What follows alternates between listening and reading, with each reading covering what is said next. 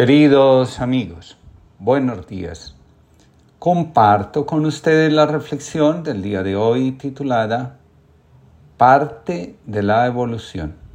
Thomas Moore, autor del libro El cuidado del alma, señala que la pérdida del alma es el gran mal del siglo XX.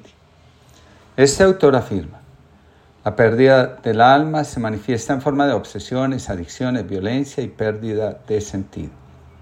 Frente a este hecho, podemos constatar la escasez que existe de especialistas en el alma que nos ayuden a tratar con sabiduría nuestras necesidades, los cambios que experimentamos, el dolor emocional y los síntomas que van apareciendo en el día a día, reclamando nuestra atención por lo esencial.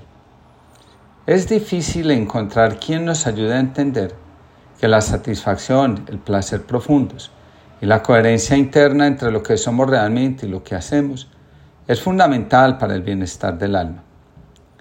Cuando se habla de cura del alma, de inmediato, nos vemos remitidos a la labor del sacerdote, que a través de los sacramentos hace posible que nuestra fe y unión con Cristo se mantenga vital cada día. El problema está en que al hacerse de forma institucional, el cuidado del alma se ve sujeta al cumplimiento de normas, de un código de derecho. Al final, la experiencia que es para muchos termina siendo casi exclusiva de unos pocos, de los que cumplen las normas aunque su corazón esté, esté puesto en otras cosas. Muchos creen que llevan a Cristo porque son fieles en el cumplimiento de las normas, aunque para el amor, el perdón, el servicio y el respeto por la vida del otro sean indiferentes. La autoaceptación es el signo más claro y evidente de que estamos en conexión con el alma. Bert Hellinger nos recuerda que en constelaciones familiares se puede ver cómo los representantes son tomados por una fuerza que viene más allá de sí mismos y a través de la cual se puede conocer una información que va más allá de los órdenes del amor. Cuando se siguen esos impulsos, dice Bert Hellinger, nos encontramos confrontados con situaciones nuevas y movimientos nuevos. En esta dinámica se aprende que si contemplamos los movimientos del alma, podemos aprender a caminar junto a ella y a entrar en contacto con las fuerzas que nos llevan a la realización del destino. Así es, como dice Bergelinger, la cura del alma adquiere un carácter diferente y se convierte no solo en un asunto terapéutico, sino también profundamente espiritual. Recordemos que por su misma naturaleza el alma es espiritual y religiosa. A través de las constelaciones familiares ha aprendido que los individuos no dependemos solo de nuestros padres. Todos nacemos siendo hijos. Sin embargo, las circunstancias que ocurren a diario en la vida sirven para que tomemos un lugar diferente al nuestro y aunque no seamos del todo conscientes, busquemos pertenecer y mostrar nuestro amor hacia el sistema familiar. Los padres no son los únicos que influyen en nosotros. Podemos estar influenciados de muchas maneras.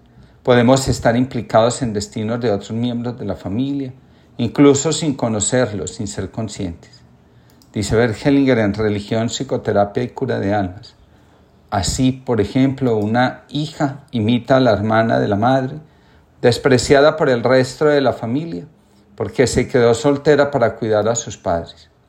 También ella renuncia al matrimonio para cuidar a sus padres sin que ni ella ni nadie más de la familia se dé cuenta del contexto.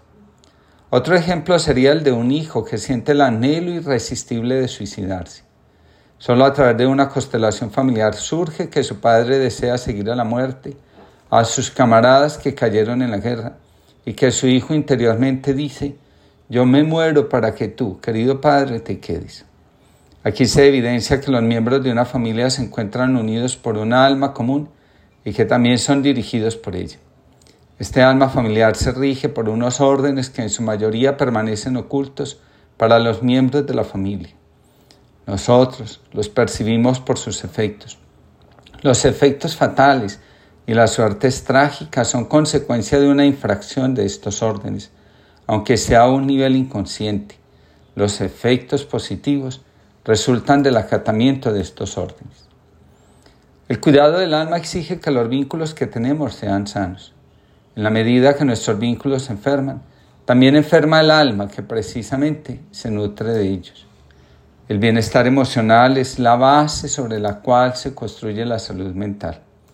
La enfermedad mental es la expresión del desorden emocional en el que comenzamos a entrar porque las relaciones se vuelven difíciles. Las dificultades en los vínculos comienzan a evidenciarse debido a la incapacidad para aceptarnos como somos. En consecuencia, aceptar al otro, a lo que sucede y a la vida como es. La salud del alma depende en gran medida del sí amoroso que somos capaces de darle a la vida. Dice Thomas Moore, Jung, uno de nuestros más recientes médicos del alma, Decía que todo problema psicológico es en última instancia un asunto religioso. Pues bien, si los vínculos enferman y con ellos también enferma nuestra mente, podemos decir sin ningún temor que la causa de dicho malestar se encuentra en una distorsión de nuestra relación con Dios, con aquella fuerza de donde brota no solo el sentido de la vida, sino también la fuerza para ir hacia nuestro destino con libertad y caminando en la verdad profunda de nuestro ser. Una espiritualidad sin formación puede llegar a ser tan nociva como un antibiótico ingerido o aplicado sin la debida autorización médica. De una espiritualidad semejante nacen los dogmatismos, los comportamientos radicales, compulsivos e incluso violentos. La experiencia religiosa o espiritual tiene su origen en la experiencia del ser. La religión o espiritualidad representan, según Willy Jagger, la conciencia que puede lograr un individuo de sentirse parte de la creación y de su proceso evolutivo. El que tiene conciencia de sí mismo sabe que hace parte de, de algo más grande llamado evolución. Según Jagger, nadie puede vivir al margen de la creación. El rechazo a Dios obedece más a un conflicto psicológico antes que a un desarrollo auténtico de la conciencia. Continúa señalando nuestro autor. No existe ninguna divinidad separada de la creación. A lo anterior añado, no hay una verdadera conciencia de la creación allí donde se excluye a Dios. El que tiene conciencia de su existencia sabe que ésta es dada.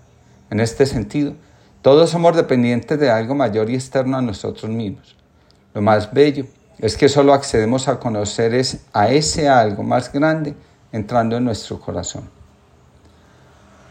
¿Nos hemos callado alguna vez? A pesar de las ganas de defendernos, aunque no se, nos haya tratado injustamente. Hemos perdonado alguna vez, a pesar de no tener por ello ninguna recompensa. Y cuando el silencioso perdón era aceptado como evidente. Hemos obedecido alguna vez no por necesidad o porque de no obedecer hubiéramos tenido disgustos, sino solo por esa realidad misteriosa, callada, inefable, que llamamos Dios y su voluntad. Hemos hecho algún sacrificio sin agradecimiento ni reconocimiento, hasta sin sentir ninguna satisfacción interior. Hemos estado alguna vez totalmente solos. Nos hemos decidido alguna vez solo por el dictado más íntimo de nuestra conciencia, cuando no se lo podemos decir ni aclarar a nadie, cuando se está totalmente solo y se sabe que se toma una decisión que nadie le quitará a uno, de la que habrá que responder para siempre y eternamente. Hemos intentado alguna vez amar a Dios cuando no nos empujaba una ola de entusiasmo sentimental, cuando uno no puede confundirse con Dios ni confundir con Dios el propio empuje vital, cuando parece que uno va a morir de ese amor, cuando ese amor parece como la muerte y la absoluta negación, cuando parece que se grita en el vacío y en lo totalmente inaudito, como un salto terrible hacia lo sin fondo, cuando todo parece convertirse en inacible y aparentemente absurdo. Hemos cumplido un deber alguna vez, cuando aparentemente solo se podía cumplir con el sentimiento abrazador de negarse y aniquilarse a sí mismo, cuando aparentemente solo se podía cumplir haciendo una tontería que nadie le agradece a uno. Hemos sido alguna vez buenos para con un hombre cuando no respondía ningún eco de agradecimiento ni de comprensión, y sin que fuéramos recompensados tampoco con el sentimiento de haber sido desinteresados, decentes, etc. Busquemos nosotros mismos en esas experiencias de nuestra vida. Indaguemos las propias experiencias en que nos ha ocurrido algo así. Si las encontramos, es que hemos tenido la experiencia del Espíritu a que nos referimos. Carl Rahner, SJ. Que tengamos una linda jornada de descanso familiar y que al contemplar la vida, la creación, nos sintamos parte de ella y también sintamos que Dios hace parte de nosotros y nosotros de Él.